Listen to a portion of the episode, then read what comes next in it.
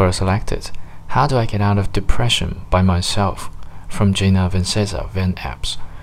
I cured a lifetime of suicidal depression after drugs and therapy failed. Here's how.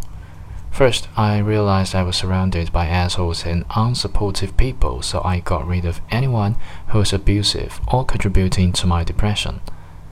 Second, my biggest problem was my thoughts. I knew what I was thinking about all the time was what was depressing me and wasn't working for me, but I didn't know what to replace it with. I learned that cognitive therapy is changing your thoughts I learned how to replace my negative thoughts with positive ones by focusing more on solutions than my problems. I knew what I didn't want, but very little about what I did want. I had to shift my time around and started spending more time creating a new life. Third, I started asking for people who exceeded my expectations, who were more than I thought I deserved who were supportive and inspired me and had qualities and ways of doing things I admired and wanted to learn how to do for myself to show up in my life. I said things like, What would it take to have some great new friends to show up in my life? When you ask questions out loud or in your head, it will bring you answers and new awareness. Things you ask for will start showing up. You get what you think about whether you want it or not. Fourth, Having a support system is great, but I also began to realize I am enough. As soon as you discover this, you're well on your way to healing. When you become more confident and self reliant, you will never feel alone again. Fifth, I am are very powerful words. Pay close attention to what you say after those words because that creates your reality. You become the owner of what follows. Instead of saying, I'm by myself, like you did above, you can say things like, I am capable of healing myself. Sixth, you know what's best for you.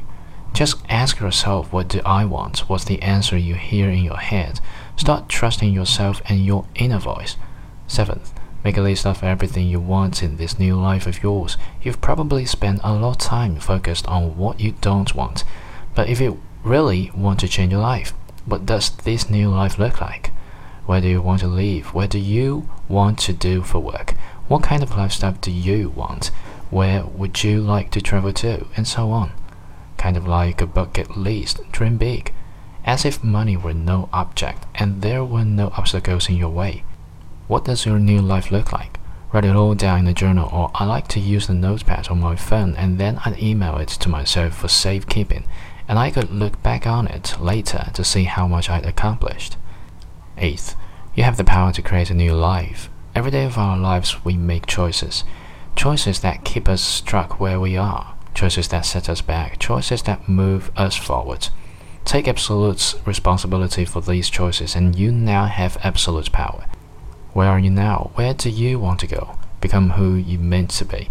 How do you get there from here? by heading in that new direction, one step at a time. Ninth, sometimes what we think, feel, and believe gets conflicted. I had to sort out things I learned growing up from what I believed was the truth. I rejected a lot of beliefs that were put on me from other people, my parents, teachers, family, friends. A book helped me sort these out, living through the meantime.